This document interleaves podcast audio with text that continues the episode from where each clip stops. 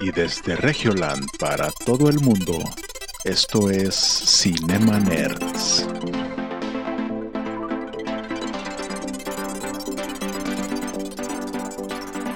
Bienvenidos a Cinema Nerds, el podcast en donde hablamos de películas, series y videojuegos.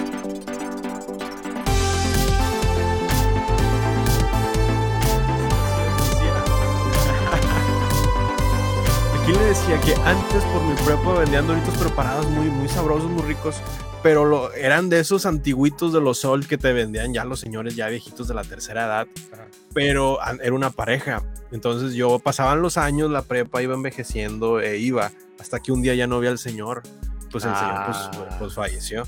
Y luego seguían pasando los años y ya nomás estaba la señora que lo sabía preparar muy bien y todo. Y luego al final, en una ocasión, ya no vi a la señora, nada más estaba el hijo, que era, ya tenía unos 40 años el hijo, pero ya no quise preguntar. Y desde ese día ya no volví a ir, pero los duritos sabían bien ricos. Pero ese día que le, que le compré al hijo, ya no supieron igual. Dije, "Ah, ese es el momento de partir. ¿Dijiste Doritos o, Duri- o Durito? Duritos preparados, de esos que les ponían, de que échale un peso de sal, se le echaba bastante. Ah, sí. Esos. Chicharrón, chicharrón para los que no saben es un Durito. Sí, Ándale. Para por si nos están escuchando en otra parte de que no sea Nuevo León, pues son chicharrones, ¿va? De hecho, me acuerdo que una vez fue mi, uno de mis hermanos fue andaba en Veracruz y de que estaba un carrito y vendían chich, pues vendían duritos, güey. Y luego llegó y le dice, oiga, me da un durito. Y le dice, no, yo no vendo. Y lo, ¿Cómo no? Aquí los tiene, no mames. Y lo de ah, un chicharrón. Y lo, pues sí, ¿Quieres decir una de un- esas madres, hombre, chica madre. Luego, luego, vengo de Monterrey. ¿Sabes cómo está Monterrey ahorita? Es 2010. ¿Sabes cómo está ahorita Monterrey? Y, y vende sabalitos, sabalitos no. ¿Y esos que son? Los bolis. Los bolis. Estos no, esos son sabalitos. Sí. Sí, pero no, o sea, yo tenía un ¿Las compa que rusas? de, de, de- ah, cabrón. Que son los yuki. Ah, sí, los yukis. Sí, sí. No, lo, lo- las rusas yo pensaba que eran otras, pero no, esos, esos no. Eso, eso, esos no. Me da una rusa de que sí acá, eh, después de las 12 aquí en el punto medio. de que, no, no, no, de, de- de las que se toman, por eso. Sí. No, no, pues bienvenidos al episodio número 169. Muy acorde el número, después de estar hablando de rusas. Pero pues nosotros somos Cinebaners y estamos aquí como cada martes a las 9 de la noche se supone, pero obviamente como algún pendejo se le hizo tarde con el tráfico, pues, pues no estuvimos aquí. Ese pendejo soy yo, yo soy Jonás y como siempre me acompañan mis amigos, mis hermanos, mis Cinema Nerds, co-host de este podcast. Adelante, preséntense. Yo soy Cine Connector. Y yo soy Eric Waffle, el de los duritos. Sí, Eric Waffle, el de los duritos y no los.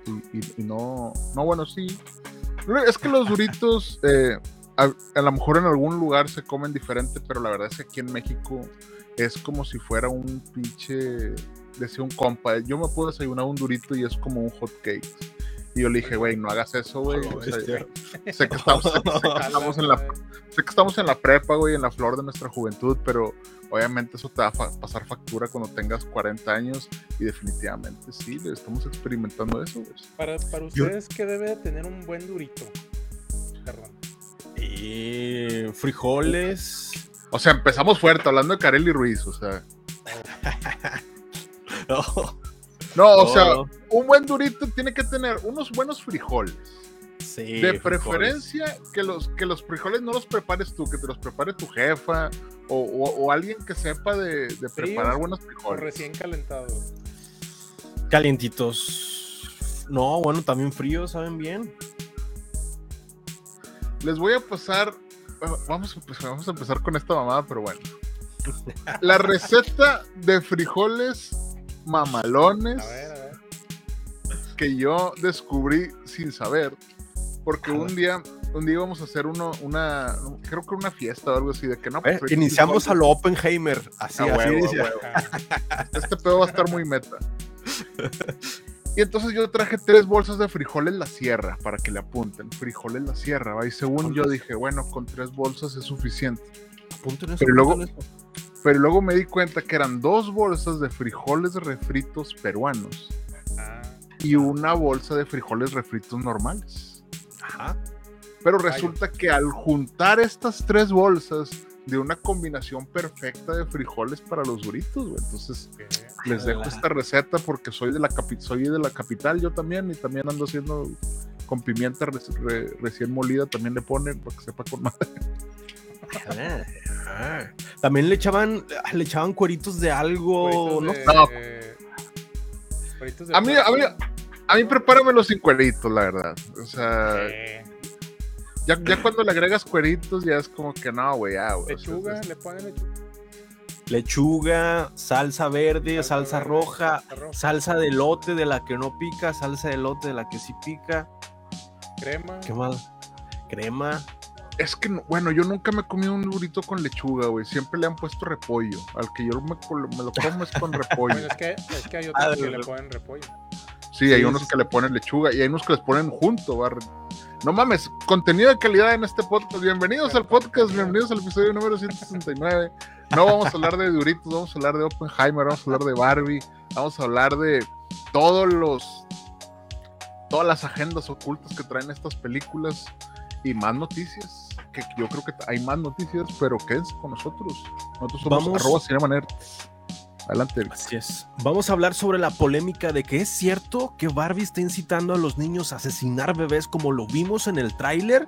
Si no han visto el tráiler, vayan a verlo y vemos a un niño golpeando un bebé de juguete, obviamente, contra el piso. Esto no es una referencia a Stanley Kubrick de 2001, dice en el espacio. No, no, no. Este es un niño asesinando un bebé de juguete. Esta es una referencia más fuerte. ¿O es acaso Oppenheimer quien te incita a las drogas o al tabaco? Y vemos esta película de época de 1945 en donde incita a las personas a fumar con temas políticos e ideológicos. Lo vamos a descubrir en este No episodio, así que quédate hasta el final. No lo creo. Vamos a terminar este tema. No. Bueno, sí número es que vi que 139. andaban cancelando a un influencer así.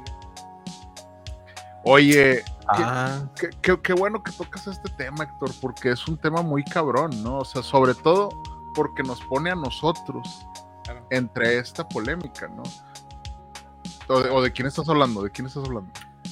Pues de este Javier Ibarreche y cancelando por decir su, su opinión sobre Barbie. o sea, Es que mira, en mi experiencia, todo comienza con un tweet. Y todo comienza con un tweet de alguien quejándose de algo de lo que no debería quejarse. Para empezar. Que dijo como que Javier Ibarreche no se emocionó tanto. que no le llenó, ¿no? Expectativas. No se emocionó tanto con Barbie como con Oppenheimer. Y aparentemente esto está muy mal. Aparentemente este usuario dijo, Ibarreche, ¿por qué no disfrutó la película tanto como yo? Debe ser un completo pendejo. Eso es lo que pensó, yo creo. Y yo les puedo confirmar que no, Javier Ibarreche no es ningún pendejo, es una persona muy agradable, es una persona muy buen cómico, muy buen maestro, y a lo mejor es un buen crítico de películas, pero no, no, no creo que no creo que ni él mismo se considere un crítico de películas. No sé si sepan cómo comenzó la carrera de Javier Ibarreche, pero literal comenzó con un TikTok grabado en el baño mientras estaba cagando Ah, sí. y estaba hablando de una película, o sea, sí. entonces, escuchando las opiniones de otras personas y que no sean las mismas que ellos. ¿Ustedes Sí. qué opinan de esto? opino que con frijoles la sierra puedes preparar tu durito de la mejor manera. Frijoles la sierra. Regresamos. Frijoles la sierra ya molidos, refritos peruanos, O sea, en resumen, normales. me un- los me mejores. vale un kilo de. Isadora, Isadora, ¿quién es esa? No, no, Eh, digo, pues, frijoles la sierra patrocínanos, ya no, ya no hayamos ni, ya no hayamos ni cómo empezar el episodio para, para poderle poner ahí de que, oye, ¿de qué es ese calzón que está aquí manchado? No, se manchó de frijoles la sierra, de que no, güey, no. Mira, acá dices, ya me dieron ganas de comprar frijoles. Ahí está, ahí está. Nos acabamos de convertir en influencers porque hicimos en alguien sentir el deseo de algo que no quería, que era ir por unos frijoles la sierra. Creo Entonces, que a más de uno ya nuestro trabajo- los. Sí. nuestro Sí, sí, trabajo sí. ya está hecho, frijoles la sierra, no nos arrobes, nada más mándanos ahí una dotación ahí de algo de, o, o de Dicen, no lo sé. Esta es una teoría que yo tengo conspirativa, que tienen unos frijoles de los cuales no te echas pedos. Dicen, no sé. No, sé- no sé qué le movieron, qué le quitaron genéticamente. Pero tú te los comes y no, no te genera ningún pedo. Dice Kazaf, no quería comprar, pero ahora me veo en la necesidad de gastar mi dinero. Bueno, trabajo bien hecho. Patrocinio, Frijol de la Sierra, arroba. No, pero Y ahí está, la, ahí está la responsabilidad de nosotros. el- el, el- el tema de los influencers, hablando de nosotros los influencers, es que como compartía, eh, compartió un usuario en Twitter que se llama arroba Jonas Bain, la curva de fue, la fama. ¿Qué? Se nos fue, Jonás. No, aquí está, ¿no? Ya no lo veo. Ah, aquí- ah, bueno, en el stream casi aquí, acá anda. Pero bueno. ¿Quién me fue? ¿Me, me fui yo o se Ya fue Héctor? Es Pues que no, yo vi que, no se te, fue.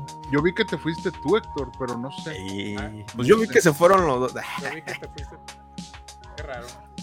No, no, ah, o sea, ustedes vieron mi, mi curva de- del. Ah, fíjate, y entonces ya llegué lejos. en- A ver, Javier, sí me, me hizo famoso. lo alcancé. Lo alcancé a ver en el trabajo, que es la curva de la fama que inicia en, un péndulo hacia arriba con el reconocimiento. Te identificas con la persona que no conoces, comparte tus ideales y a medida que vas subiendo y escalando en fama, popularidad, empieza a ser marca, empieza a hacer negocio, empieza a colaborar con personas que a ti no te gustan en internet y empieza a decir cosas que tú ya no piensas, es ahí donde la vuelve a bajar esa montaña rusa de, de- de la fama. Bueno, eso se lo compartió el usuario Jonas Bain ahí en Twitter. No sé si nos puede Sí. explicar algo. Yo digo que la verdad es que ese güey ha de ser un pendejo, pero sí tiene cierto tipo, cierto, tiene cierta razón. O sea, no, no, o sea, la verdad es que pues, pues uno se dedica al internet y a la publicidad. Entonces finalmente tiene que tratar de entender o generar una fórmula del por qué pasan las cosas y por qué pasan las cosas en internet. Y realmente esta curva es muy parecida a la curva, a la curva que uno le da al, al- al hype o a los productos. El detalle es que nosotros se la aplicamos a las personas. Entonces, Ujú. sí comienza como que, oye, ¿quién es esta persona? Ah, esta persona es maravillosa, de- debería de estar en todos lados. Y luego esta persona empieza a ser más conocida y empieza a estar en todos lados, entonces ti te empieza a gustar porque tú lo descubriste y dices, Ajá. no mames, yo me identifico, no mames, Diego Rusarín le dio en la madre a Carlos Muñoz, a huevo, a- yo soy, yo soy ese, soy ese, yo también. Entonces te sientes identificado, entonces ya está en todos lados, empieza a tener más seguidores y la gente empieza a descubrir a esta persona que tú dijiste, no mames, qué bueno, me, me da mucho gusto. Pero luego de repente esta persona dice algo como que a mí no me gustan las manzanas. Y entonces toda la gente fan de las manzanas empieza a decir, pinche manzanafóbico, se está mamando, no puede ser, ¿quién es este güey? ¿Por qué? Entonces resulta ser que todos los periódicos y todos los medios digitales empiezan a hablar de esta persona manzanafóbica, ¿no? Y entonces empieza el odio, empiezan a encontrarle que en el 2010 también dijo que los que una vez un perro lo mordió y que le dio miedo, entonces se volvió un perrofóbico también. Entonces empieza, empezamos a darle algo negativo a esta persona hasta que lo sumimos y lo queremos cancelar por cualquier cosa. Entonces lo que nosotros estábamos felices de haber creado, ahora lo queremos destruir porque nos sentimos con el derecho de destruirlo porque nosotros lo hicimos famoso. Y es esta curva en la cual Javier Ibarreche estaba como que no mames, está en los Oscars, se mamó, estoy bien orgulloso de él. No le gustó Barbie, no puede ser, es un pendejo, no entonces está ahorita en esa yo creo que no, yo creo que simplemente es una como que, ah, pues ya va a pasar Barbie no pasa nada. El detalle es que ya cuando le empiezan a sumar, es que Christoph esto, y luego ya la gente que dice es que es una agenda woke y que el feminismo y todo, entonces se empieza a politizar algo que no tenía nada de político, güey. Como es Oppenheimer. Oppenheimer sí, tiene. Ah, bueno, pues sí, obviamente, güey. O sea, obviamente los intereses políticos nos, hici- nos hicieron decir, eh, güey, y si nos matamos con este pedo, sabes, dale, dale, güey. O sea, pues no, güey, o sea, somos unos pinches. Changos, ¿cómo ¿no? te gustó?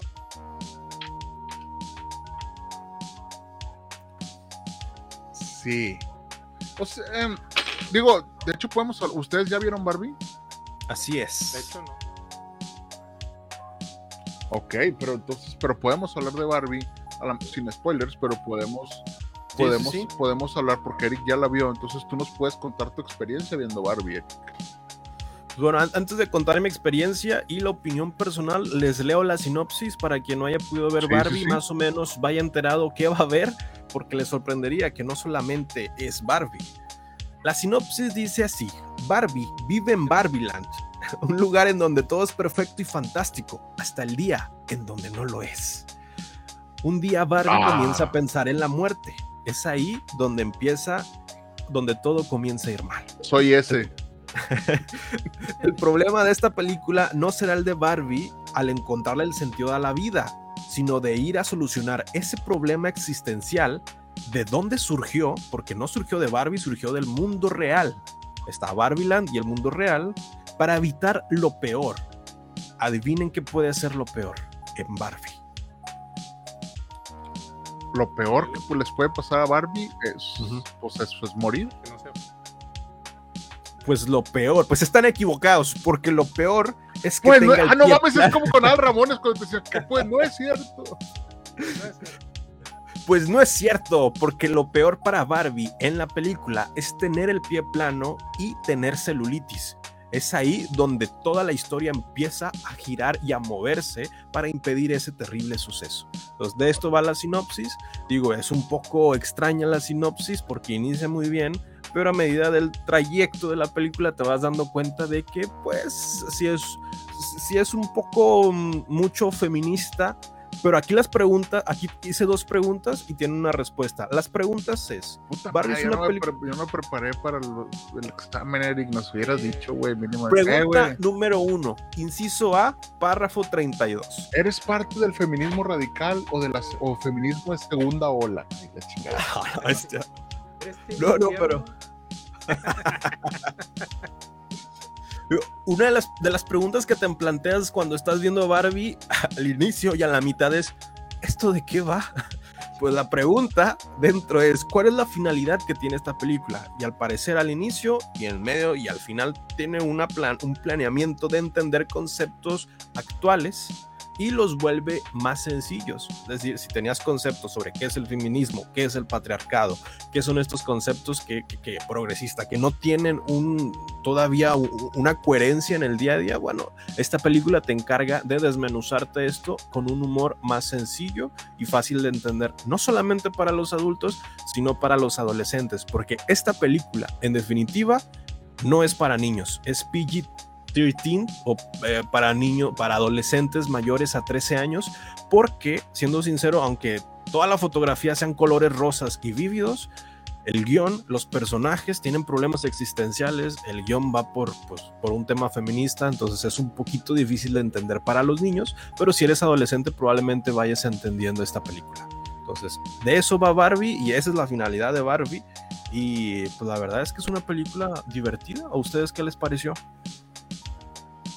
Pues yo no he visto Barbie, güey, obviamente porque, pues, solamente porque yo soy una persona completamente retrógrada y que piensa que hay- hay- el, el hombre, del el patriarcado no existe, güey, y por eso no he visto Barbie, güey. Yo no sé Obviamente no, obviamente no me saquen de contexto, no, no, no, he- no he tenido la oportunidad de ver Barbie. Valeria fue a ver Barbie y me dijo que le gustó mucho, güey. Me dijo, oye, güey, está chida, güey. Dice, definitivamente no es para niños. ¿Por qué? Porque los niños se van a aburrir con la temática de, de, de que es Barbie. O sea, no, no, o sea, hay muchas películas de Barbie en la cual Barbie es Barbie normal. O sea, pues es así como que, pues, tienen un problema en un castillo o, o los problemas que tenga Barbie, no lo sé. Hay ganchos de atención en donde el gancho es un musical, es Ken bailando, cantando y pues hay un gancho de entretenimiento para niños, pero todo lo demás de la película siguen siendo diálogos sobre pues, un poquito más avanzados de edad. Sí, Pero- Ajá. Lo que yo vi Sí, es no, que no. era, es que había muchas familias, o sea, y obviamente muchos, y pues lo mismo, por lo mismo es de que, o sea, lo que me decían era que en cierta parte de la película los niños pues ya no entendían y se ponían a ver su celular, o sea, se aburrieron en cierta parte de la película.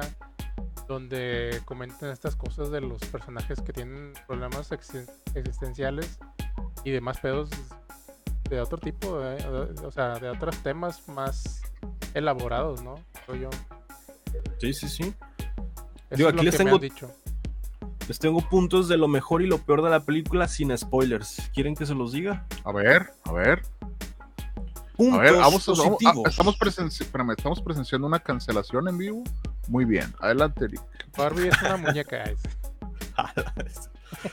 ¿Qué es lo mejor de Barbie? Aquí el punto número uno, y creo que lo que más destaca, además del excesivo marketing y el bien y muy bien empleado marketing en redes sociales y en todas partes que veíamos, estaba Barbie. Muy buen marketing por ahí. Pero el punto positivo dentro de la película son los actores.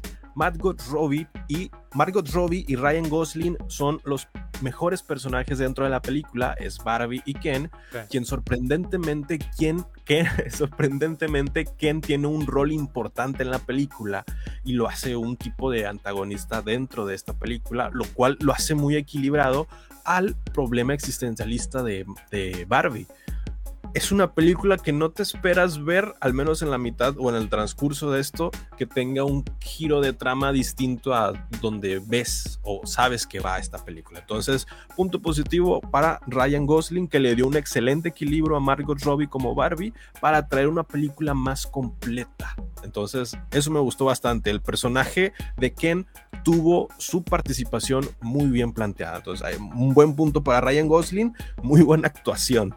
El otro punto de la película positivo es el ritmo. El ritmo es divertido y es sencillo, entretenido. Hay escenas de musicales, los diálogos a veces son tontos o son sencillos, es, es algo que puede entretener a los niños o llamar su atención, además de los colores rosa intensos, neón que vemos en la película. Entonces, el ritmo es divertido y entretenido, aun si no le entiendes, sabes que en dos minutos después de los diálogos va a haber algo divertido y eso va a volver a captar tu atención. Punto positivo para el ritmo de la película.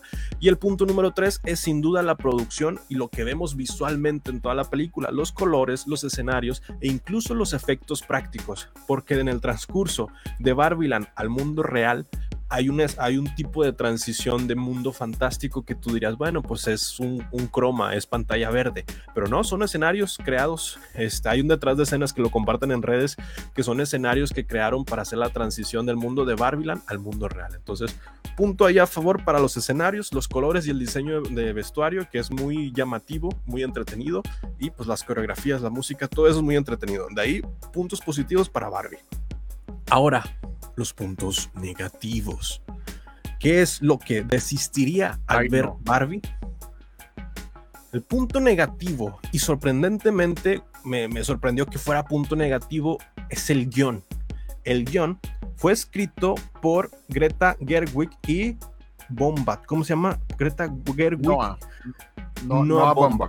Es su esposo. No, Greta Gerwig y Noah Baumbach escribieron este guion, a lo cual pues es un muy buen guion, pero sucede algo que no es al inicio, es al final de la película, porque inicia muy bien, el desarrollo va muy bien, pero a mitad de la película, casi al final, cambia completamente el sentido de la película y el cierre no parece tan bueno, parece un cierre muy apresurado para terminar la película. Eso es lo que no me gustó de la película, el guion que inicia con un buen planteamiento y lo van desarrollando un poquito mal. Y ahora, el segundo punto negativo es el desarrollo, que inicia muy bien y no cierra muy bien, que era lo que los comentaba. Entonces, pueden ver un gran inicio de película, pero el cierre es un poquito oh, como que faltó más. Y no sale Max Steel. Desde aquí les, les estoy diciendo que no, no esperen un, un personaje que venga a salvar esta película porque la historia se centra en Barbie, Barbieland y Ken. Y todo esto se desarrolla en esto. Entonces, de ahí los puntos positivos y negativos de la película. Otro punto negativo no encontré, solamente esos dos, pero pues yo le, da, yo le di a esta película una calificación de 8.3. 8.3.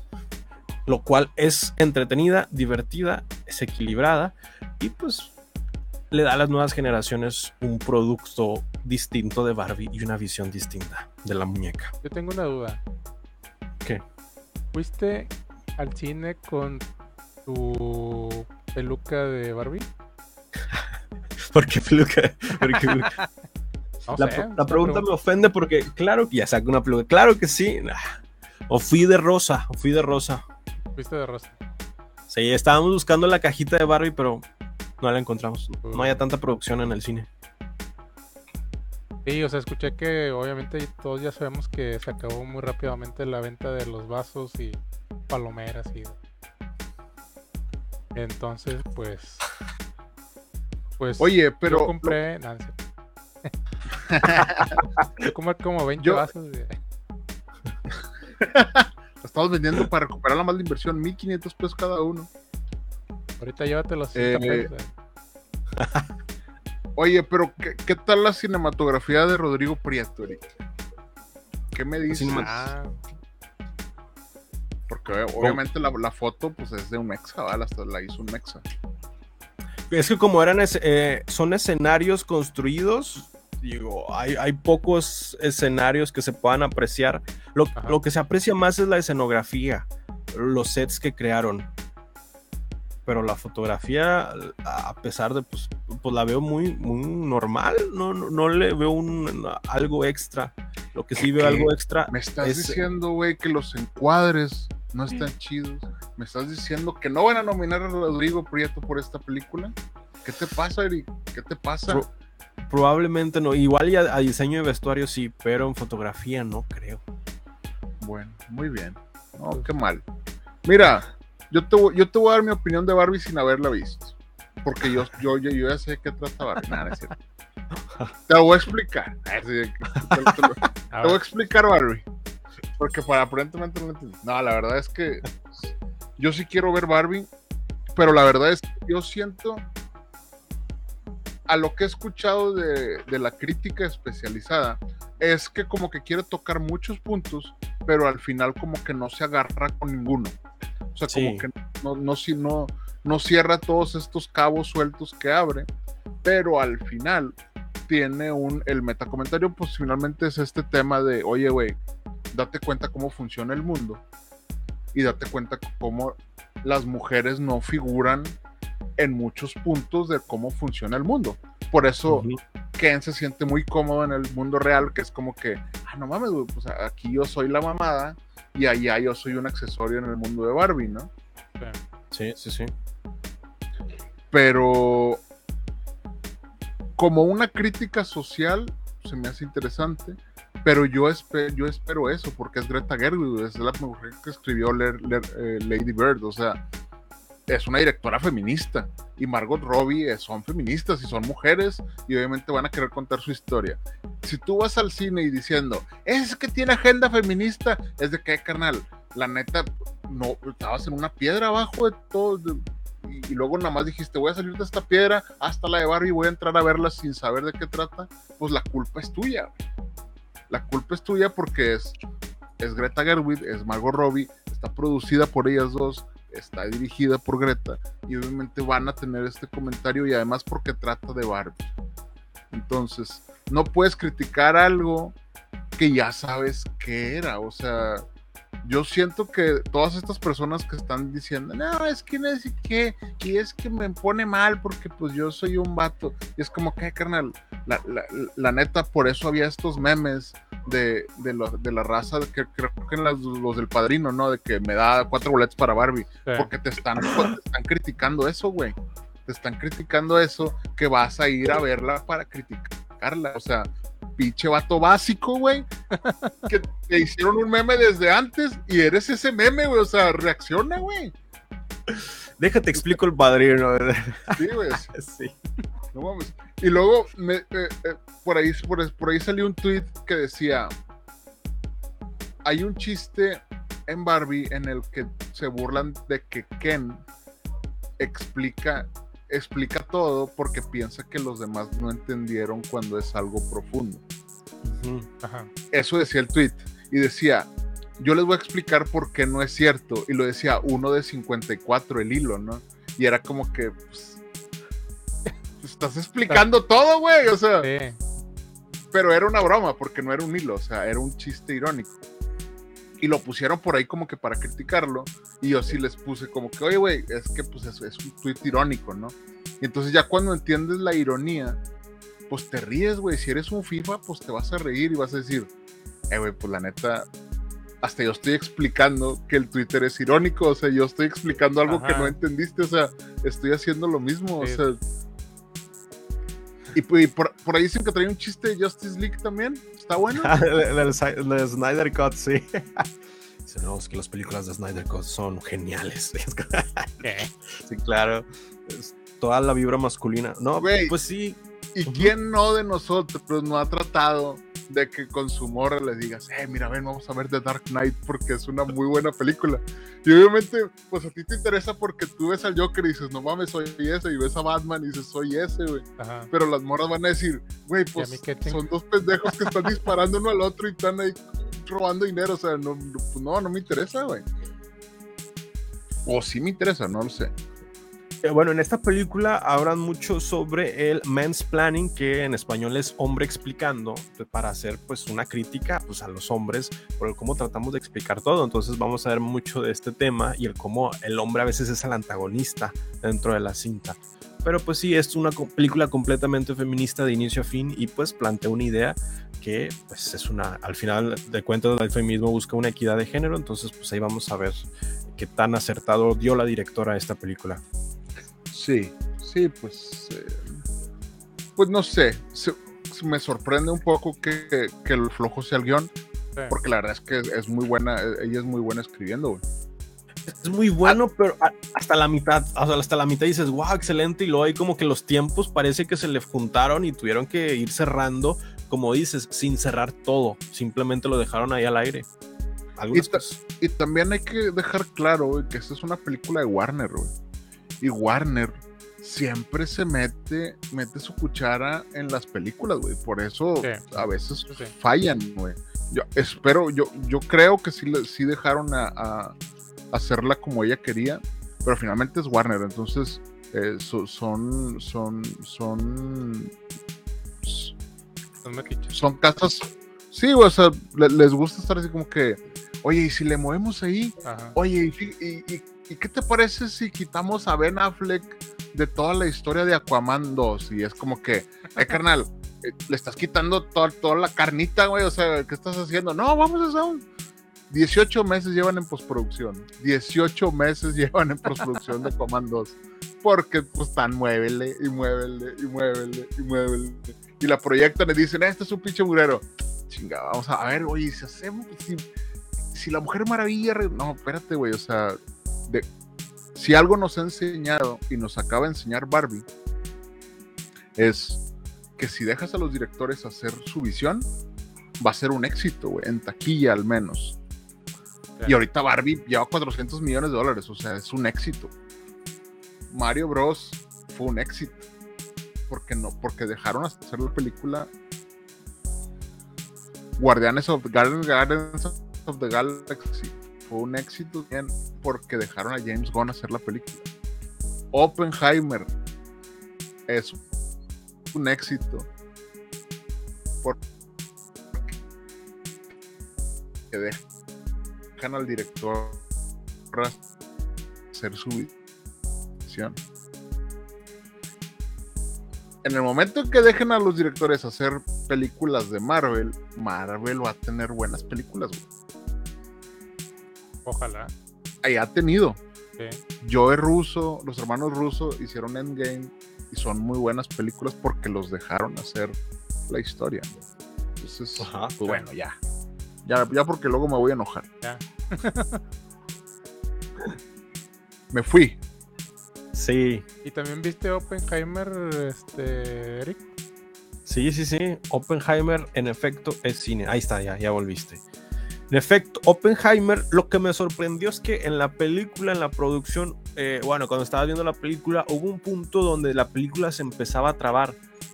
Y luego después, cuando salí al ci- del, del cine y vi las notas sobre Oppenheimer, decía, hubo cines que empezaron a sacar humo porque pues no, no, no, decía la razón del por qué empezaban a salir humo, pero al menos sí supuse que dije, "Mm, Oppenheimer debe ser una película pesada de, de- de reproducir en un cine o se debe de calentar algo, el proyector o algo, porque pues es demasiada información dentro de la película que procesar, que a lo mejor tenga sentido que en algunos cines se incendiara el proyector. Si en el cine que yo fui se, se trababa, y la mano de que la estuviera viendo pirata, pero de repente como que se trababa en, en procesar algunos fotogramas, digo, pues a lo mejor en algunos cines sí se quemó.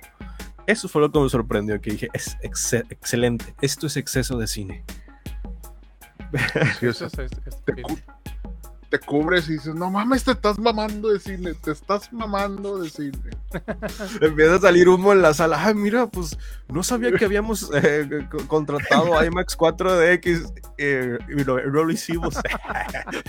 Así de que tú estás a gusto y lo de que, güey, tu, tu morra de que, güey, vámonos a humo y lo, Nolan habló de esto, siéntate. Ya sé, güey. De esto se trataba. Eso Sí, te acaba de decir la experiencia completa. sí, o sea, otra vez tú explicando algo. Sí, o sea, güey. de que, a ver, permíteme, yo, yo, yo vi todas las entrevistas y dijeron que yo iba a sentir la explosión. Yo estoy esperando sentir la explosión. Si esto es el preámbulo de la explosión, está con madre. O sea, vamos a sentir, siéntate y tranquilízate. Es que pasó algo en la película relacionado a la explosión que tú en un momento esperas la dicha explosión, pero te cambia completamente la experiencia de disfrutar la explosión. Porque mentalmente tú ya te estás preparando para el desarrollo de una explosión. Pero cuando estás en la sala de cine, vives una experiencia literal completamente distinta a lo que esperabas. Y eso no es malo. Al contrario, te da un giro. Claro. que dices, Claro. esto no lo esperaba y me sorprende y salió muy bien. Y esto es mejor de lo que esperaba. A ese punto llegó Nolan, al menos con esa tan famosa escena de la bomba que va a explotar. Y ese es un momento icónico en el mundo del cine que dices, en efecto, este es un momento en el cual cambia completamente todo dentro de la historia. Pero pues es más el, efecto del diseño sonoro, el efecto de la fotografía, de las luces, que vi que en los detrás de escenas utilizaban las cámaras Arri, las luces Arri, que son así gigantes, que una vez me tocó trabajar, bueno, varias veces me tocó trabajar con ese tipo de luces y más pequeñas y son calientísimas. Unos minutos dentro de las luces Arri y te quemas, literal, puedes sufrir quemaduras. Bueno, pues estos personajes, hay una escena donde están en una sala y literal les ponen todas las luces Harry para sobreexponer la imagen y que se sienta una sensación de como si estuviera una bomba dentro de- del lugar. Y dices, esas luces a nivel de producción deben sofocar demasiado porque es demasiada luz, demasiado calor y debe de incendiar algo, pero pues digo, ahí debe también el proceso de postproducción que hacer algo ahí para ayudar. Algo que me sorprendió dentro de la película es que quitaran parte de los procesos de los VFX. Quitaron un, que un 80% de los procesos de los VFX, lo cual pues para el marketing le ayudaba a promocionar como una película que no tuviera efectos visuales, pero sí los tuvo. Sí Y eso pues eh, eso lo pone como un punto negativo mío. Pero acá tengo Eso- ya mi, mi review, ahorita les digo. Es que eso está cabrón porque a- apenas hoy me enteré de, de eso que en los créditos el 80% de las personas de- que hicieron VFX no salen o no están acreditadas y, y dicen que tú como estudio te multan si tú no acreditas a alguien, Ajá. pero como ellos no tienen sindicato, pues no pasa nada. Ajá. Y es como que, güey, no, no te cuesta nada agregar, son, son nombres en un, Sí, exacto. en- o sea, no, no te mames, o sea, qué tan pinche vacío tienes que estar para no hacerlo. No digo que lo haya, haya sido Christopher Nolan, lo más probable es que haya sido parte de cualquier otra Del cosa, pero, pero sí, es- sí, sí, eso sí fue una mamada, ¿no? Sí, sí, sí. Bueno, Pero bueno, le- a- a- ahora Eric, A ver. Así- como lo hiciste con Barbie, ahora cuéntanos tu experiencia de Oppenheimer. Porque lo más probable es que vayamos a tener episodios póstumos en los cuales las desmenucemos con spoilers. Ajá. Pero Sí, ahorita, sí. pues ese es, ese es el punto en el que podemos explotar esto que tú ya hiciste. Pues, literal, explotemos esta review. ¡Qué efectos! Pues para iniciar, las Oye, espérate, preguntas que- espérate, pero, pero no te emociones, no te emociones tanto, güey, porque lo van a decir. Es que Eric no se emocionó con la de Barbie y con la de Oppenheimer, sí. Ah, Entonces, Ay, perdón. Acuérdate, acuérdate. Sí, sí, sí. Las preguntas. Eh. Barbie Heimer. Ah, ¿vieron lo de la inteligencia artificial que combinó las dos, a, a Barbie y Sí. Oppenheimer, y la hizo? Literalmente, si hicieran esa película, yo iría a ver Barbie Heimer. Y creo que sería lo mejor de dos mundos. Pero Sí, sí, sí. No, adelante, adelante, Eric. Bueno, las preguntas que te deberías de hacer antes de ver Oppenheimer. Las preguntas son, ¿es compleja de entender? Al inicio, sí. En el medio también y al final igual. Pero entran de... El problema y también lo, gratificante de esta película es que entran de lleno en la época y en la situación. Es decir, a la película le vale si tú no entiendes a la primera es, nosotros ya empezamos. Vas agarrando el hilo conforme vamos pasando escena por escena. Te toma un tiempo entender qué está pasando, pero pues al final ya logras entenderlo a los primeros 5 o 10 minutos, pero al inicio sí empiezan de lleno, entonces es un inicio y un ritmo acelerado, un ritmo rápido, lo cual se agradece para películas de 3 horas de duración, que esto es un punto positivo que luego hablaremos más adelante. Otra pregunta que te puedes hacer dentro de la película es, ¿tienes que entender la mitología griega de Prometeo, quien da el fuego a los hombres para entender esta película? ¿Es Prometeo o Proteo? Prometeo, creo, ah, según yo era Prometeo. Ah, es el del fuego, es el del fuego, sí, sí. El del fuego. Para entender esta película tienes que leer el libro biográfico de Kate Beard y Martin J. Sherwin, que es ganador al premio Pulitzer por su novela Prometeo Americano, El triunfo y la tragedia de J. Robert Oppenheimer, tienes que leer esta novela geográfica para entender la película porque estuvo basada en esta novela? Y la respuesta es no, te lo explica en la película. Entonces, si tenías esta duda, pues la respuesta es no, ahí te lo van explicando. Además, al inicio, pues tiene una semblanza con la explosión y te va explicando poco a poco, aunque pues tiene muchísima información y tiene mucha ideología política y tiene mucha ideología este, sobre el suceso. Entonces, pues ahí hay temas políticos que abarcar en póstumos episodios. Este, ¿qué más? Esta película. Esta película, los datos. Ajá. Pero, si, pero, si tienes chance, sí voy a leer el libro. Porque dice que, que, ese libro se lo regaló Robert Pattinson a Nolan. Y que por eso ah, hizo la película de Oppenheimer. Ah, este. Batman, Batman también es, es la mamada en el mundo real. Porque le regaló este libro a Christopher Nolan. Y somebody in the way. Mm. Pero bueno.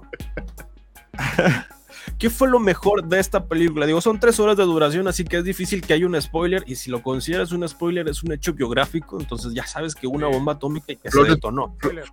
Flores Pugh encuerada, spoiler. que en algunas partes estuvieron censurando esas escenas, pero Ahí les va los tres puntos positivos y los tres puntos negativos de la película. Punto positivo número uno de esta película es que el ritmo de la película es sorprendentemente bueno. El montaje es sorprendentemente bueno. En episodios pasados había criticado a veces el montaje y el desarrollo de películas como Indiana Jones, que a veces hasta me dolió la espalda de estar esperando que algo sorpresivo pasara. Pero en esta película de tres horas, el ritmo y el montaje se mantienen fluido y de inicio a fin te entretiene con alguna información relevante para la película. Toda la película estuve, dice algo importante aquí, dice algo importante acá, dice algo importante acá, esto tiene sentido con esto otro. Pues todo el momento estás literalmente bombardeado de información, lo cual eso es positivo para el desarrollo de la película. Estás entretenido de inicio a fin. El punto positivo número dos es que los personajes, Cillian Murphy, el protagonista, es gran muy, muy gran protagonista que debería de ganar pues, un, un, Oscar a mejor actor porque literalmente construye toda la película perfectamente, el personaje está increíble desarrollado por él y también una sorpresa dentro de los personajes, además de que tiene muchísimos cameos y grandes actores, me sorprendió bastante y que también deberían denominar a mejor actor de reparto es a Robert Downey Jr. por su interpretación, que dices, Cillian Murphy y Robert Downey Jr., grandes actores en esta película que sin duda pues pueden estar nominados fácilmente a, a múltiples premios pero aún así los personajes que desarrollan esta película del cast que se muestra también tienen muy buen papel y un buen desarrollo. Entonces, de inicio, eh, los personajes dentro de la película son muy buenos. Y punto número tres y último positivo es el diseño sonoro, como lo mencionaba anteriormente, el diseño sonoro es algo que te sorprende para bien el momento de la explosión, en el momento en el que estás viendo la película, hay un ritmo en la música, y un ritmo en el montaje que sincronizan perfectamente, lo cual de inicio a fin es impecable. Sonido, diseño sonoro es exquisito. Ahora, no todo es miel sobre hojuelas porque viene lo peor. Lo peor de esta película, lo despreciable, por lo cual es que tengo que actuar así como si no me hubiera gustado es que el punto número uno, la des desacreditación del departamento de los VFX, esto ya lo habíamos mencionado, un punto importante que son parte de quienes trabajan en esta película y quienes no se les da reconocimiento. En redes sociales vi que algunos este, eh, tuiteros, pero a la vez también eh, que participaron en la película y en los VFX, pues estaban exponiendo su tema sobre cómo no les dieron alguna ah, participación.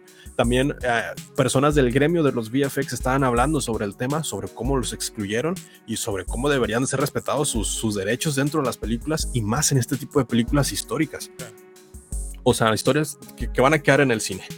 El punto número dos es que tiene Christopher Nolan continúa la pésima dirección de mujeres porque tiene grandes actores, tiene muy grandes actores muy bien dirigidos, pero cuando tú ves a Florence Pugh y a Emily Blunt y dices son grandes actrices, son increíbles actrices en su desarrollo, en todo en su carrera y las ves en esta película dices, wow, realmente esperaba más de estos, de estos personajes, pero no porque fueran malos, sino porque no están bien dirigidos. Son como esos personajes de apoyo, de soporte que nomás están así como que momentáneamente. Entonces dices, tenían un gran potencial como actrices dentro de la película, pero pues se desaprovechó completamente por la dirección. Entonces, punto negativo. Ajá son personajes de soporte, o sea, no son como que el desarrollo de personaje bien completo, sino es como que de apoyo, de que le hace la pregunta correcta o le da la situación correcta para que el protagonista siga su desarrollo.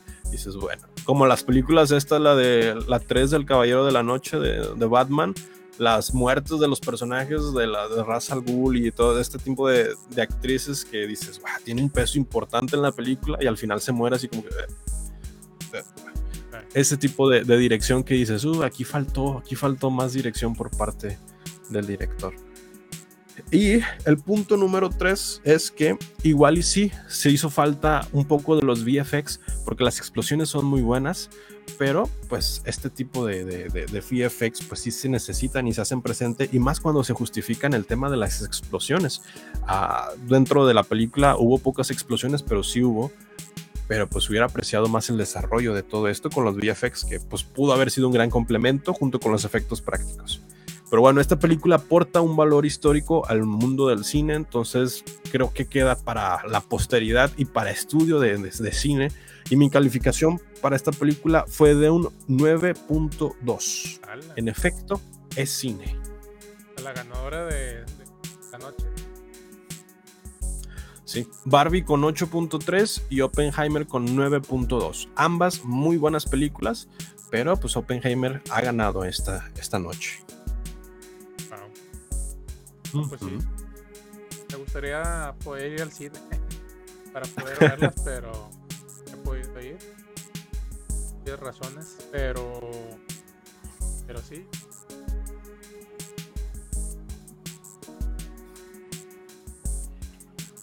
que esté en el plataforma. Este. ¿Qué más? Soldado caído. Soldado caído. Soldado caído. ¿Cómo son? ¿Ya regresó? Sí, perdón. Ahí está, te escuchamos. el spoiler. Si me escuchan ya. Es que explotan. Explota todo. el spoiler, explota la bomba al final. Una bomba atómica.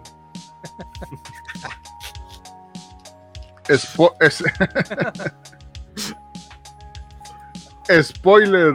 No, mejor no voy a decir esto. Mejor ah. vamos a. no, no, es, algo demasiado cruel, güey. ¿Para qué? ¿Para qué?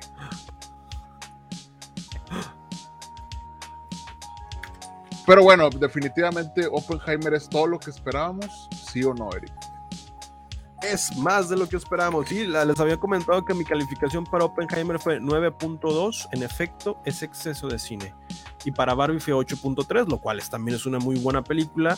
Que, pues, si bien mis calificaciones anteriores de, de junio y de mayo es como que eran 6.5, 6.9, 7. algo. Bueno, Barbie ya subía a 8.3 y Oppenheimer a 9.2. Estamos subiendo.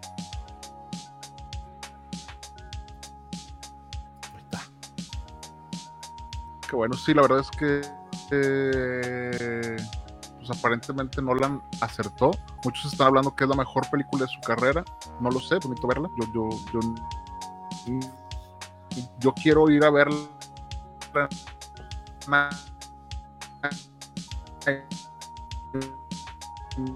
Creo que Sí, se fue. ¿Se fue? Sí, ¿Otra vez? Dijo que, que quería ir a verla, algo así.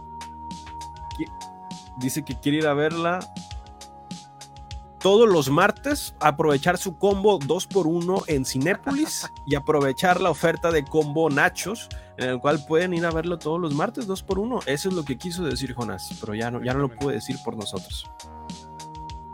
Bueno, pues aquí terminamos nuestras reviews de este fin de semana pasado. Este, ¿traes alguna nota o me aviento yo una? Una nota rápida de paréntesis para los que aman el streaming eh, y que obviamente compran todo eh, de- en las plataformas es que Flash, eh, la película de Flash en digital en streaming se estuvo distribuyendo por ahí por redes en sus plataformas de streaming correspondiente y pues ya pueden ir a checar el contenido de- en digital de Flash. Entonces, ¿Ya está ahí en está HBO? disponible. No, No, todavía no. pero es- por ahí está. Está en una plataforma llamada X. Flash, ya está. Flash, Flash, ¿ya está en HBO? Ya está. Ya está. Bueno, Los- eh, ay, es que no, No, no yo- sé. es- Yo la el detalle es que yo ya la vi. Yo, yo, es que yo la chequé en HBO y todavía no estaba. También está en HBO, pero dice Fermi que ya lo vio en YouTube. ¿Ves? Así. Así. Está en YouTube. Hubo un tiempo donde pusieron Doctor Strange en YouTube también. No Entonces, manches. pues, bueno, ahí está. No, pues, pero la tumban en, la tumban en un día, yo creo, ¿no? Así es. A la Sí, media sí, hora, sí. yo creo. Ujú. bueno, sí. Y. lo, lo que, sí- lo que sí les puedo decir, ¿sí me escuchan? Sí, sí, sí. Achis, ¿sigues aquí? No te veo. ¿Sí me escuchan? Sí, sí, sí. Te escucho y te veo. Yo no Ay. te veo, pero pues sí te escucho. Sí, te escuchamos. Perdón, perdón.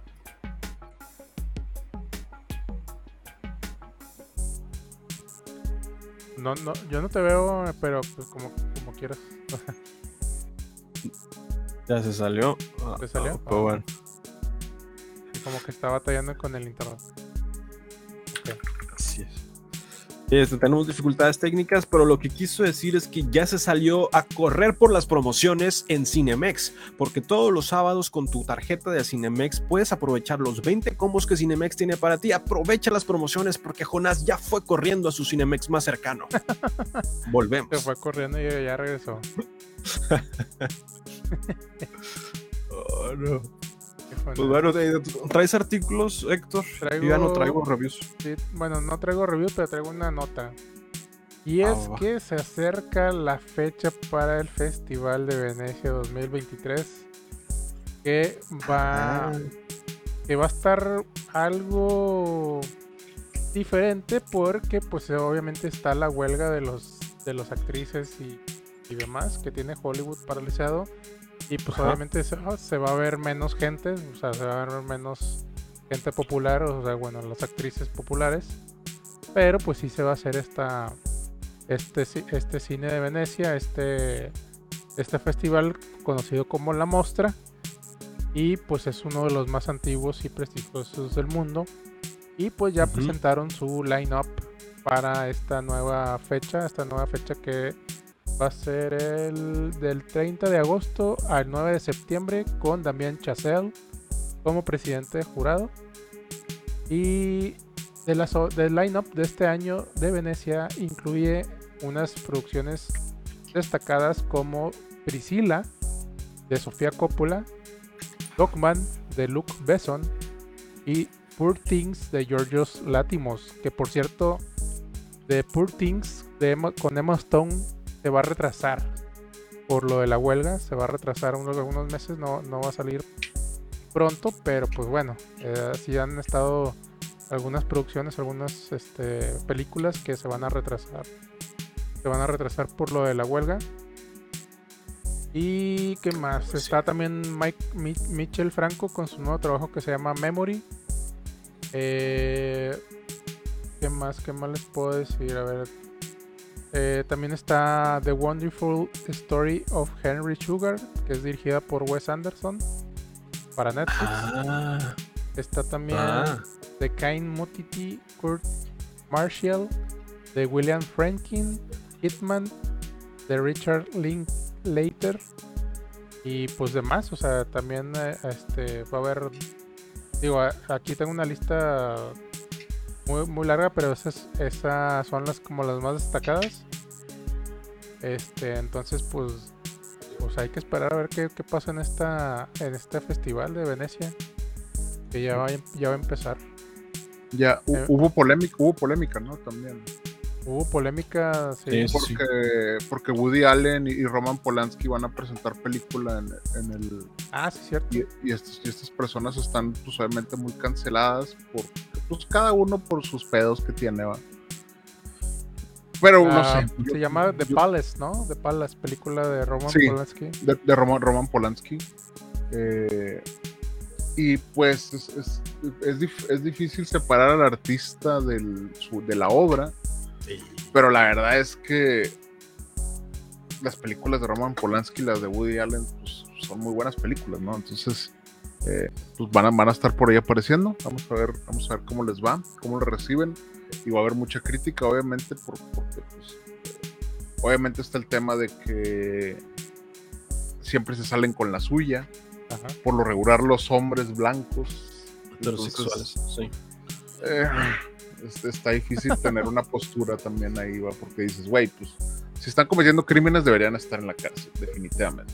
Y si no están en la cárcel, ¿por qué no están en la cárcel? Y es, la mayoría de la gente piensa que es por influencias.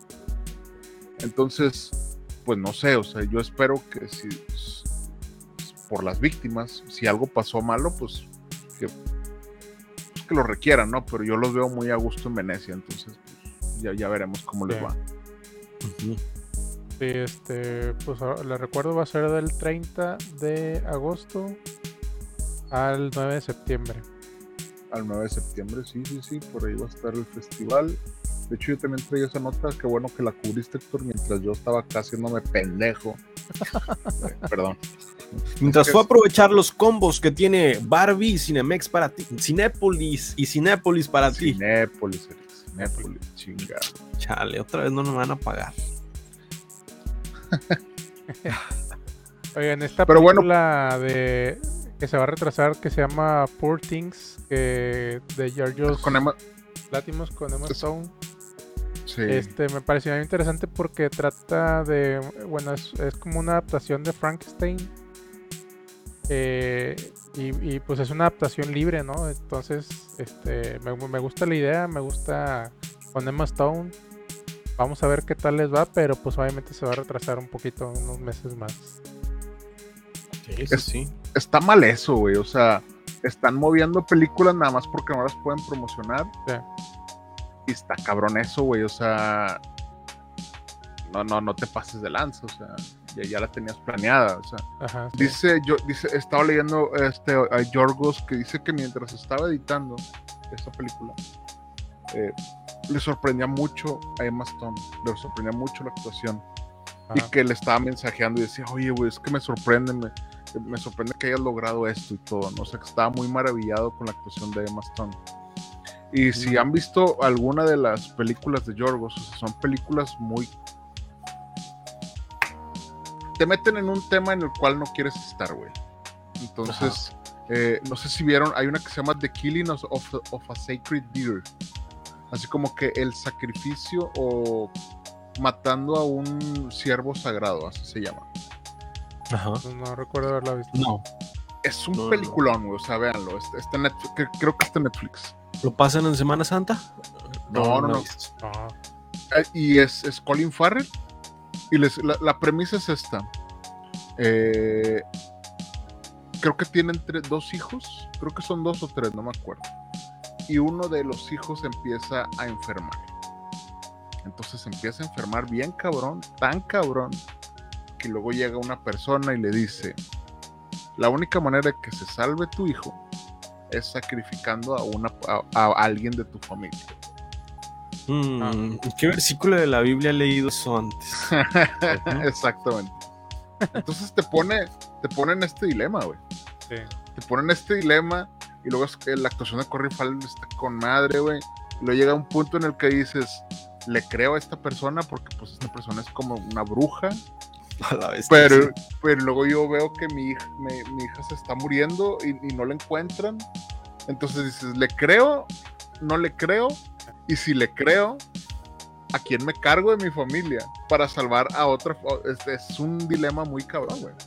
Entonces, es una muy buena película. Tiene otra que se llama The Lobster, que Ajá. literal es el, es, es el amor, es- se enamora de una langosta.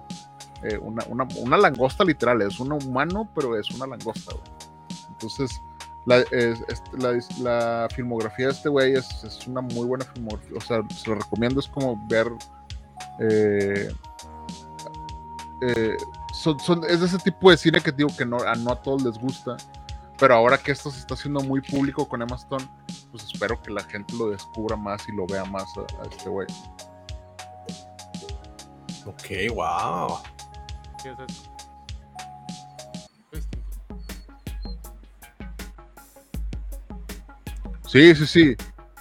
Sí, o sea, tiene películas así como. Es, es que este- no, no me acuerdo cómo se llama este, que se me olvidó, güey. El de. La casa. El, el que hizo el. que se llama La casa que ya construyó. ¿No la han visto esa? Mm, mm, Es que no, me no. acuerdo cómo se llama ese director. La bestia. El cine viene bien acá. Es francés, de Pues, la ola alemán del se me- 40. Se me. Se me. Se me. me Las grandes élites Se me- tratan de silenciarlo. Eh. Eh, Empieza a hablar de, cine usted- independiente, cine hindú y lo empiezan a silenciar. tiempo le, no, digo,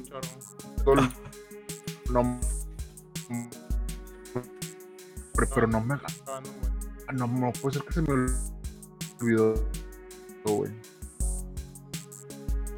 Grabando un buen Y pues bueno, ya lo saben, vean Barbie en cines, 100% comercial, 100% aceptado por la gente, comercialmente hablando. Nada de cosas del inframundo, ni de, de siervos, ni de matar.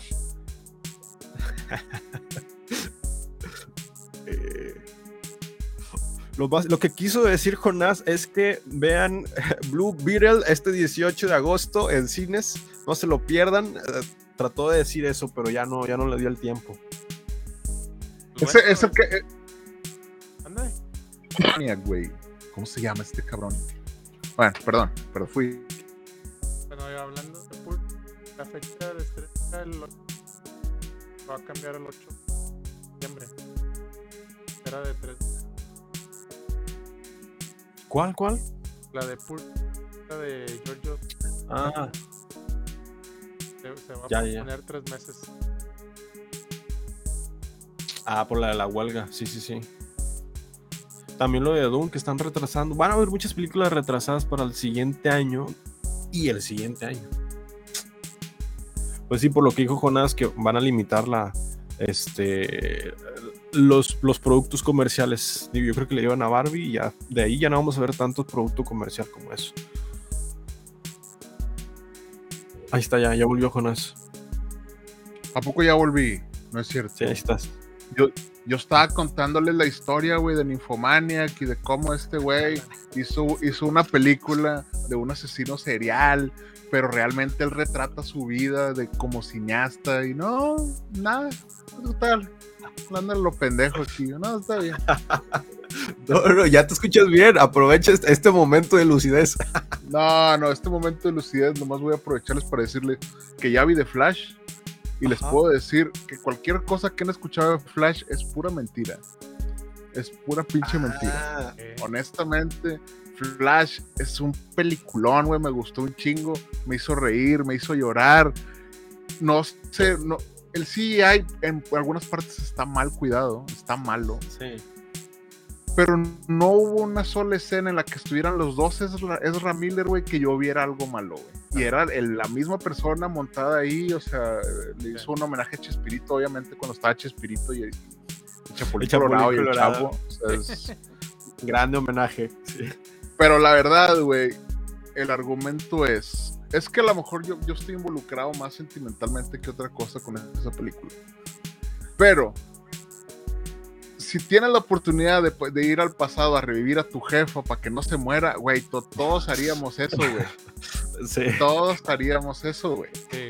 Todos haríamos y diríamos, ¿sabes qué, güey? Yo voy a hacer un desmadre. Ya cuando estás el Dark Flash, que ya está bien jodido, y el vato quiere arreglarlo, quiere arreglarlo, quiere arreglarlo, y nunca lo va a poder arreglar. Entonces, es- ya, cuando, ya cuando ves eso y dices, güey, yo puedo ser esa persona. Entonces, me gustó. Y hasta ahí. Vamos a dejar. Calificación. No, no, sí le pongo un 8. Un 8 sólido. Tiene un 8 sólido. Porque la aceptable, verdad lo- aceptable. Sí, o sea, sí, sí. O sea, a mí sí me gustó. A la gente no le gustó, pero la verdad es que a, a mí se me hizo una, una muy buena película, güey. Tiene muy buenas referencias. Tiene buenos cameos, güey. Me, me divirtieron los cameos. eh, y la actuación de Ezra Miller se mamó. O sea, yo la vez, la neta, yo por Ezra yo no daba ni un peso. Y en esta película dije, se Dos, mamó, güey. O sea, dos eh. Sí, Sí, es- sí. Le, doy dos, le, le- le doy dos pesos para su fianza en Hawái. O sea, sí. Es lo que les decía de la película de Ezra Miller como actor excelente, como persona despreciable y dudosa procedencia, Sí, sí, pero sí. como actor excelente. Sí. Es que aparte, güey, tiene momentos memorables de, de los dos Batmans, güey. Bueno, de los tres Batmans. Bueno, nada, bueno, de los dos. Vamos a hablar de los dos Batmans. O sea, la música está, la, la música está bien chingona, güey. O sea, cuando, cuando ves a Keaton, güey, o sea, me hizo sentir. Y luego ya cuando te cuentan la historia del por qué te está así, porque esa historia la contó aparte Andy Muschietti, que se, se supone que porque mató a una persona y por eso ya no es Batman en ese, en ese universo, por decirlo así. Ah. Entonces, que él, él, él se sintió como él, como cuando a él le mataron sus papás, entonces por eso ya no es Batman. Entonces, ese, todavía que le agrega esa pequeña historia, güey, y luego la música de Danny Elfman. No mames, no sé, no entiendo por qué no le gustó a las personas, güey. No entiendo por qué no le gustó a la gente, güey. Es que igual y si la ves en una pantalla de cine ves demasiado mal el CGI. Sí, Pero sí, bueno, sí, sí. Yo la, yo, yo la vi en mi celular. Así que, A la- Además tuvo una revisión digital de una mejora sustancial, quiero creer, de que dices, bueno, ya no me hace tanto ruido el CGI, pero en una pantalla de cine en primera instancia dices, no manches, estos no son bebés, se ven bien deforme todo esto. yo te voy a decir mi teoría del por qué creo que la gente no le gustó el CGI y es porque vieron cómo se movía Flash en el, eh, en el universo Snyder. Oh, sí. Entonces tú lo, si, si es el mismo Flash y tú lo comparas cuando está corriendo, sí se ve chafa, güey. Sí. ¿Por qué? Sí, Porque es, es una manera diferente de, de mostrarlo, güey, de mostrarlo cómo corre. claro. incluso se burlan de él cuando pierde los poderes. Él empieza a correr y tú te das cuenta que corre muy de manera muy ridícula, güey. O Pero sea, es que el Flash de las series, excelente como corre. Sí. El Flash del Snyderverse, excelente como corre. Incluso el Flash de Marvel, el Quicksilver, excelente las escenas. Y luego ves este Flash y dices, bueno, pues ya, ya había un estándar ahí más o menos de lo que esperábamos. entonces, como nosotros sí tenemos cómo compararlo, podemos decir, este está de la chingada. Entonces, pero si la gente se enfoca nada más en como que eh, este sí ahí está de la chingada y ya todo lo demás no está chido, sí se me, hace- se me hizo pinche, pero al final eso fue lo que yo creo que sí pasó. Mire, Sí, yo sí aquí la tengo Todo el, todo el pedo fue por Flash. En el cómic de Flash, en la página número 28, donde sale Flash reverso, aquí nunca menciona que corre así de mal. Así como fan de los cómics. Ahí nomás como, como Ato. Ahí está. Sí. Muy bien, dato. Bafle dato. Sí, pero ho- honestamente la vi y dije, no mames, quiero volver a verla. Algo que no me plazó con, con Black Adam, güey. O sea, yo la vi en el cine Ah, sí. y dije, no, quiero volver a ver esta pinche película. O sea, es un pinchasco. Y, y con Sí. Flash dije, no mames, quiero revisitarla, güey. Hasta, hasta me enojé porque ya se estaba acabando y luego Liam vino de que no sé qué yo, estoy viendo, no estás viendo que estoy. Ya me puse así como que. Con XBet puedes contratar en cualquiera de las ligas de Sport MB en la película pirata. No. Sí, así como que tu casa de apuestas, no sé qué, yo, eh, ¿por qué tiene eso? Yo, ah, no, perdón. perdón, Estoy en un sitio apócrifo en el cual no debería estar viviendo esto. Acá Fermi simpatiza con Jonás, dice, estoy con Jonás. la calificación de Fermi también fue un 8 y pues le dice que te pasó, le pasó lo mismo que a ti, que te gustó mucho la película. Sí, sí, sí, o sea, sí, sí se me hace, de lo que ha hecho DC últimamente, es, se me hizo una muy buena película, o sea, obviamente no la voy a comparar con Batman, pues, pues no, pues no, esta última de Batman, pues sí, no mames, es, es un peliculón, pero no creo que merecía tanto el hate que tuvo y la poca taquilla que recaudó, tristemente. Sí, eso ya fue como un sabotaje a propósito, porque la película no es mala, pero tampoco es buena, buena, dices. Ah, no, sí. es mejor que Black Adam, y Black Adam le fue mejor. Yo creo que es mejor que Black Adam y que Shazam. Sí, sí, eh, Y mejor que Suiza Squad, la, la otra, o sea, sí, sí se lleva varias que han estado peores, o sea, honestamente. Sí, sí, sí. Pero bueno, el detalle es que también, y eso es a lo que también quería comentarles, creo que el hecho de que saliera Stephen King o que saliera Tom Cruise a decir de que esta es la mejor película de superhéroes que han, que han visto, también no le ayudó, güey. Y eso también es culpa de Warner, que también Warner nos deja... Además, en el tráiler la cagaron, güey. Si tú ocultas a Keaton, güey, ocultas a todas estas cosas que a lo mejor tuvieras tenido un mejor hype como lo que tuvimos con Spider-Man, güey. Que, Uy, sí. O sea, eh, incluso Supergirl dices, güey, está con madre. O sea, la historia está con madre. La tienen abajo, no sale. Y dices, si lo hubieran cuidado un poquito más y, no hubieran sido tan ambiciosos, hubiéramos, hubiera tenido una mejor reacción, güey. Entonces, esta sí es culpa de Warner. No quiere decir que sea culpa de Andy Muschietti o que la película sea mala pero bueno, ya, ya, ya mejor no voy a decir nada porque luego van a venir los fans de Snyder a decirme que tú, fíjate que pinche novio de James Gunn y no sé qué, y que te gustan porque tiene el pelo blanco y la chingada. Oh, no, de algo en lo que todos estamos de acuerdo aquí es que Sasha Calle como Supergear, excelente. 10 de 10.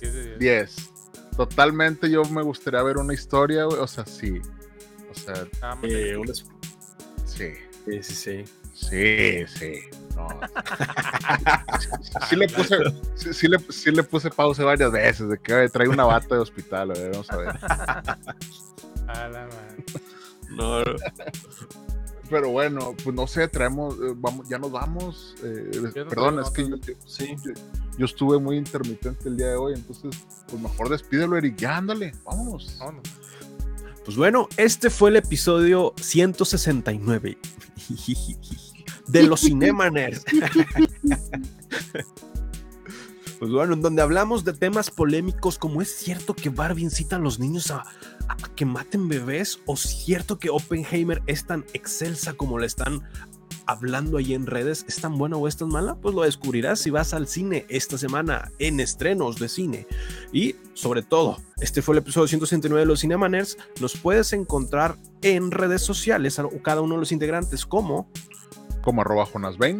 Arroba Cineconector arroba Eric Waffle y sobre todo arroba MX. Recuerda escucharnos todos los martes a las 9 pm y además en plataformas de streaming todos los días, cada uno de los 169 episodios disponibles y emitidos hasta ahora en todas las redes sociales y plataformas de streaming como Spotify, Apple Podcast y Google Podcast.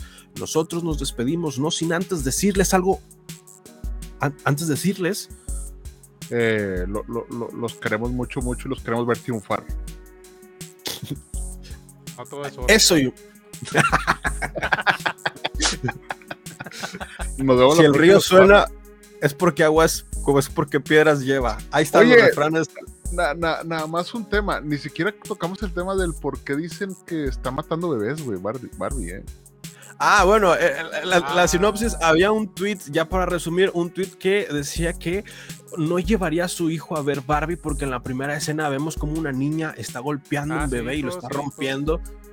Ah, bueno, más adelante, ya que lo funaron, ya empezó a explicar que sí, todos conocemos esa referencia de Stanley Kubrick del año 2001 de Odisea en el espacio, pero pues bueno, fue un tweet polémico que se hizo viral, pero pues es una representación de 2001, Odisea en el espacio, de Stanley Kubrick, que más o menos retrata como la evolución en, este, en la película de el simio a la tecnología, que es donde avienta el hueso y nos vemos en el espacio y vemos la nave que ya avanzó gracias a la tecnología y al uso de las herramientas. En la película de Barbie, pues es la muñeca del bebé, está rompiendo el bebé porque las niñas antes jugaban con bebés hasta que se inventó Barbie. Entonces una vez que rompen el bebé y lo lanzan, como lo puedes ver en el tráiler, es que llega la muñeca o es que ya todas las niñas quieren ser como Barbie. Entonces de ahí la referencia a Stanley Kubrick. Sí, no, no, no, no sean como ese güey. Mejor vean más cine en lugar de estar diciendo mamadas en internet. Y ya no, con eso nos despedimos. Muy bien. Nos vemos hasta el próximo martes Hasta a las el próximo 9 martes. pm. Bye. Bye. Gracias por escucharnos. Búscanos en redes sociales como Cinema Nerds MX, en donde no solamente hablamos de cine, sino también de series y videojuegos. No olvides seguir este podcast, darle like y suscribirte. Gracias. Hasta la próxima.